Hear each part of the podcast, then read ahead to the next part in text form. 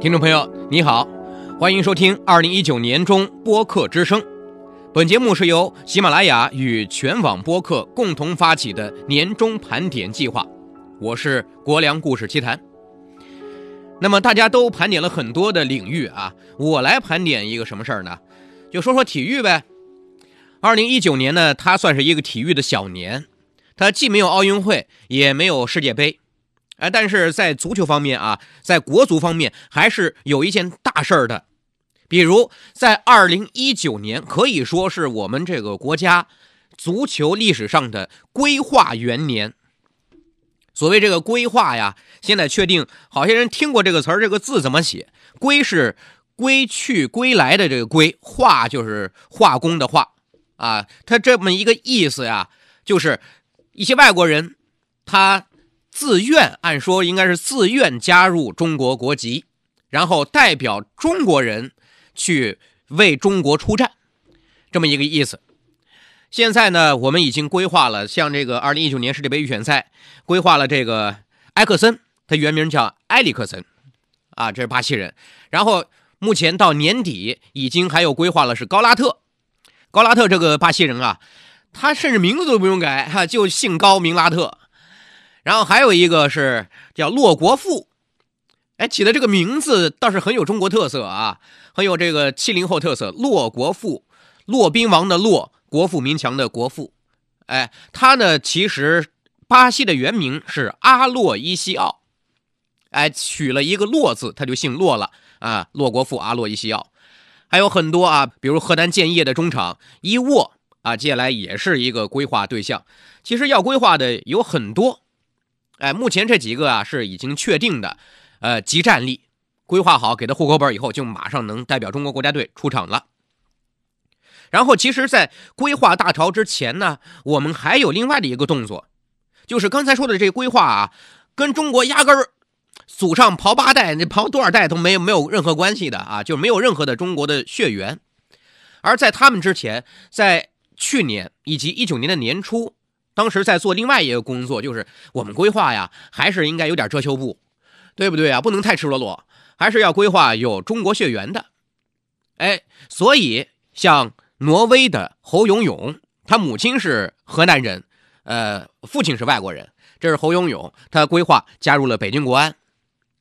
哎，以及李可，哎，李可也是在北京国安的啊，他英文名叫严纳里斯，也是一个华裔。哎，包括这个广州恒大有一个后卫叫布朗宁，他呢也算是华裔，但是按照相关的规定啊，是你在三代之内，比如你爷爷辈的是中国人，这也可以，但是你爷爷的爸爸这个就不行，就有点太远了。所以这个布朗宁啊，他是要认祖归宗，他其实老家的祖上啊是广东人，所以就一直啊就在找自己的呃爷爷辈儿，就是上面的第四代。爷爷的父亲或者外公的父亲这一代，哎，是不是有中国的血缘？最后啊，好歹是给他找上了啊。就这几位啊，他是有血缘的规划。可是这几位规划来了以后，比如李可也进入国家队了，发现他这个实力呀，也不是特别的强，哎，对国家队这个水平增长不是特别的多。所以后来啊，就干脆就是像我刚才开头说的那几位啊，这个高拉特、埃克森啊、洛国富。这几位啊，都纷纷的要给他中国国籍。咱们应应该知道啊，拿别国的国籍，比如像拿美国的国籍，还有经常看到一些广告啊，说只要你投资移民拿澳大利亚的国籍，这个 其实还是可以操作的啊，很也不说很简单嘛，但是至少是可以实现。但是中国的国籍，它可以说是世界上最难拿的国籍之一，必须要做出了很大的贡献之后。这个事儿不是说你多多有钱，你比尔盖茨有钱，你就可以来加入中国国籍，这个不行。而且中国是不允许双国籍的，世界很多国家都是允许双国籍。哎，呃，也是西方国家他们在大航海时代之后的一个特色吧，因为有很多海外殖民地，然后他们的比如阿根廷呃出生的人梅西啊，然后会再回到这个西班牙。呃，或者巴西的这个葡萄牙，对吧？这几个国家他会密切的交流，还有这个非洲人，他可能有些难民啊等等，他会北上到欧洲、到法国、到比利时这种地方，他的人员交流会比较密切啊。然后他们也会允许双国籍，但是中国是不允许的，你只能选一个，你要么选中国，要么你就还是回老家去。哎，所以中国国籍是很难拿。但是中国足球的这个规划浪潮啊，据说啊，哎，就是你当然要放弃原国籍，你是巴西人，放弃原国籍。呃，那怎么让你放弃呢？必须要得说服对方，对吧？怎么说服？那就靠钱呗，靠钱砸。哎，他的工资呢，那可能要比中国的球员要高很多很多。中国球员一年拿一千万年薪，那么就给洛国富。哎，就给高拉特，我给你两千万，给你三千万，你就代表中国队出战，哎，争取能闯入二零二二年的卡塔尔世界杯。就这样，啊，所以这就是中国足球规划元年。那到底有用没用呢？到底你是否认可这些人啊？穿着印有五星红旗的国足队服，在入场仪式之后高唱我国的国歌，然后为国出战。你是否认可呢？哎，其实要放眼历史，我们现在是有五十六个民族的大家庭啊。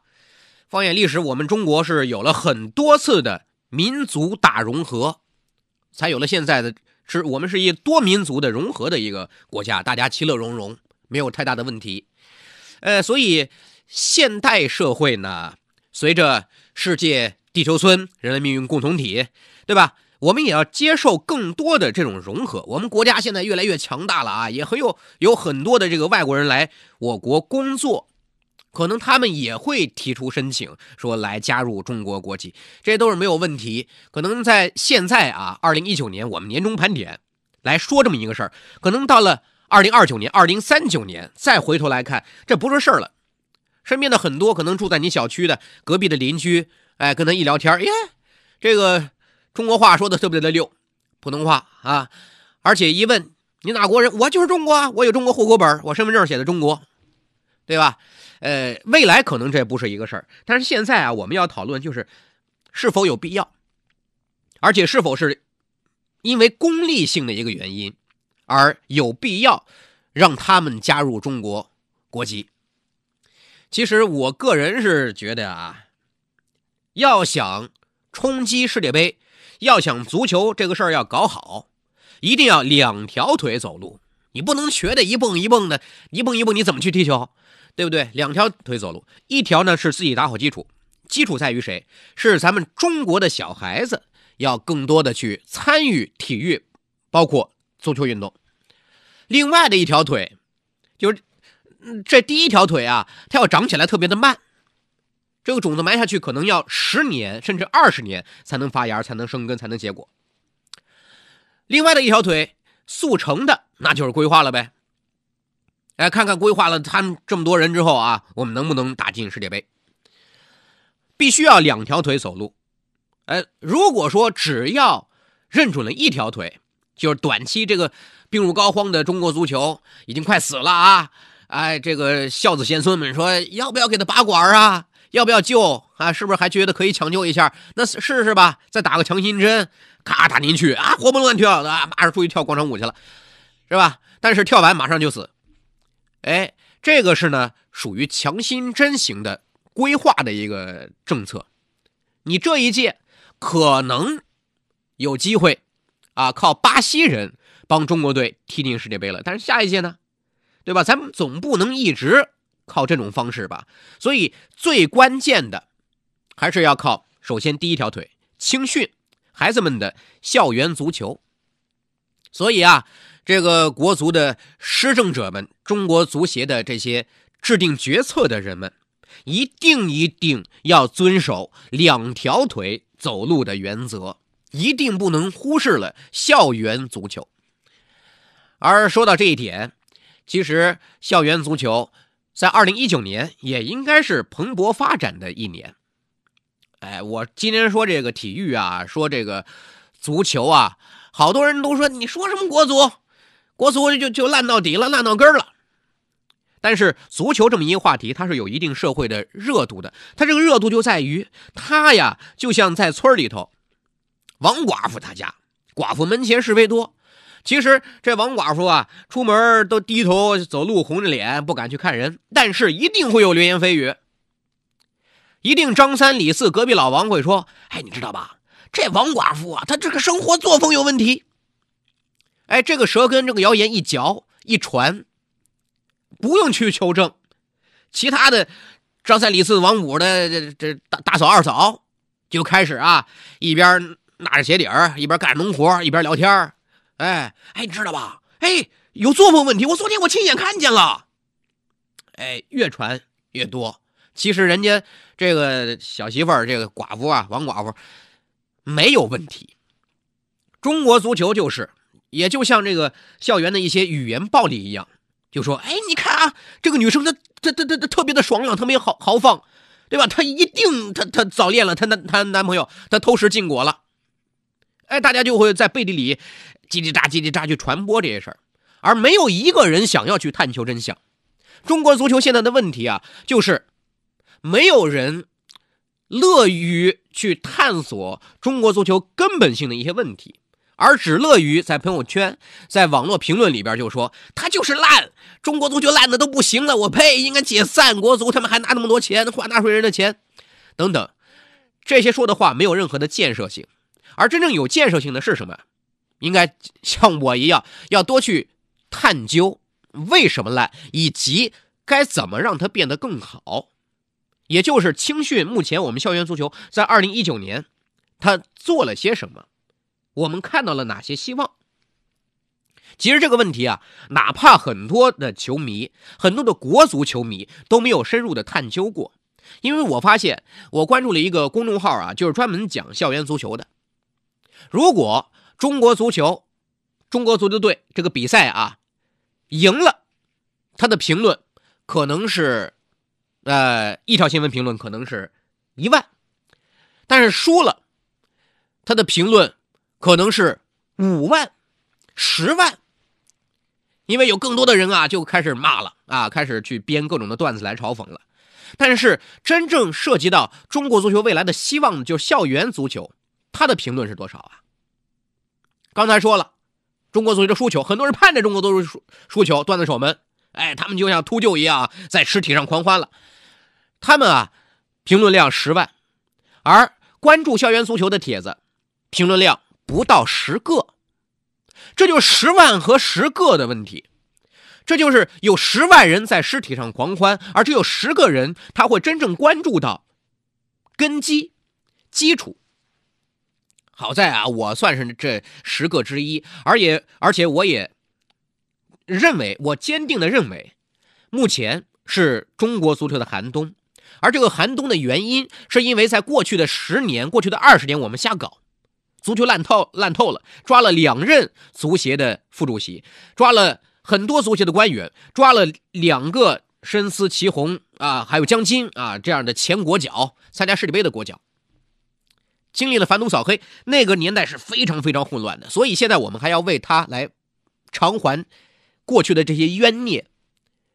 十年前种下的恶果，会导致现在。已经过去十年，以及未来的十年，我们中国足球要缓慢的、非常艰难的翻身，所以成绩会一差再差，完全没有底线、没有深渊到头的这么一个差，未来还会更惨。哎，但是当我们真正的像现在校园足球开始去做这么一件事情的时候，那么可能经历了未来十年的。更加黑暗的黑暗期之后，我们才慢慢的迎来一丝曙光。而现在种子真的是已经在做了。很多八零后啊，像我，我在初中的时候啊，还有过校园足球。那会儿体育课还让踢球，我还曾经记得学校里面办过一届的校园足球联赛，但只办了那一届而已，后来就停了。然后我代表校队呢，也参加过市里面的初中组，包括小学组的这个足球校际之间的比赛，但是后来呀，也基本上就没有了。哎，但是从二零一五年开始到现在二零一九年，校园足球就是我儿子的这一代，终于又重新可以在首先校园当中有班级与班级之间的足球比赛了，然后学校之间有学校与学校之间的足球比赛，然后这个学校之间可能去参加市长杯，市长杯的冠军再去代表这座城市参加省长杯。省长杯的冠军再代表这座省，江苏省、山东省去参加全国的大的这个初中组、高中组的比赛。现在这些比赛啊，已经是有了，至少是先有了，然后下一步呢，再去抓这个比赛质量的问题，再让更多的这个教练员接受更多的培训，哎，教出更好的孩子去踢球。这是一条正确的道路，只不过啊，现在虽然是有了，还是有很大的问题。比如很多校园足球的，呃，教练，所谓的教练，其实啊就是体育老师。这个体育老师他压根儿可能也不会踢球，他就去教了啊，因为没有相关的一些培训，而或者因为个人的一些素质的一些问题，因为。呃，拿了这个市长杯，他有现实的利益，比如中考他能加分啊，对不对啊？或者去参加全国性的比赛，前三名，凡上过场的队员，别说中考、高考加分的问题，他可能会直接进入一个保送的一个资格，他能获得国家二级运动员。结果就会造成一个黑暗的一幕，就是其他的。呃，我我也不能说的太直白啊，可能是有钱的，或者其他的一些家庭，这孩子根本就不踢球，根本就不会踢球，但是教练啊会顶替掉其他的名额，让他在最后一分钟上场，只要上过场，那你就是国家足球二级运动员，就能有高考加分，或者直接进入到一本的足球特长生，不用考了，直接上大学了。这些呢，都是目前存在的一些问题。我希望在未来，校园足球能发挥的发展的更好，而要更多的切实的解决掉这些问题。一个是教练员的业务素质，另外一个就是他本人的个人素质。其实啊，足球现在很黑暗啊，我是说他的实力啊，呃，未来五到十年。还会很黑暗，但是我相信，光明会出现在十年之后。当然，我也希望，啊，光明能来的更早一点吧。呃，如果来的更早，这要要让我们每一个人都为之去努力啊！所有的足球的少年的参与者、教练员，还有我们球迷们，以及那些不懂球的大爷大妈、大哥大嫂。啊，小哥哥、小姐姐，你不懂啊，你就别跟着瞎掺和，啊，就像村里头，你不了解王寡妇的为人，你凭什么说人家偷汉子？学校里边你不了解这一个活泼开朗的女女生，这个女同学长得挺漂亮，你凭什么你要对她进行语言的暴力呢？对不对？是不是这个理儿？好了，那今天年终盘点就聊到这儿，我是国良故事奇谈，再见。